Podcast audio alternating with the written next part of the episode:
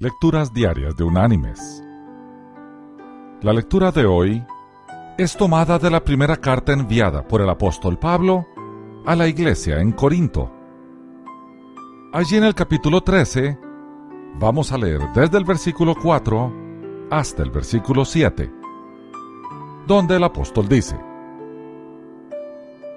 El amor es sufrido, es benigno, el amor no tiene envidia el amor no es jactancioso, no se envanece, no hace nada indebido, no busca lo suyo, no se irrita, no guarda rencor, no se goza de la injusticia, sino que se goza de la verdad.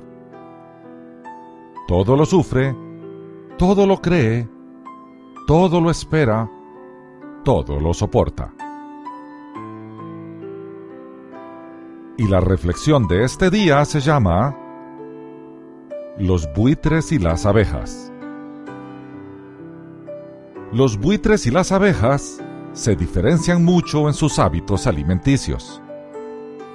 Los buitres sobrevuelan en busca de animales muertos. Cuando descubren una res muerta y podrida, descienden y se dan un festín hasta dejar los huesos pelados. Las abejas, en contraste, solo buscan el dulce néctar. Son muy cuidadosas al seleccionar las flores de un jardín. Los buitres no producen nada en su alimentación, excepto temor en los que los observan en su labor. Las abejas producen panales, que destilan miel, para el beneficio de la salud y el paladar de los demás.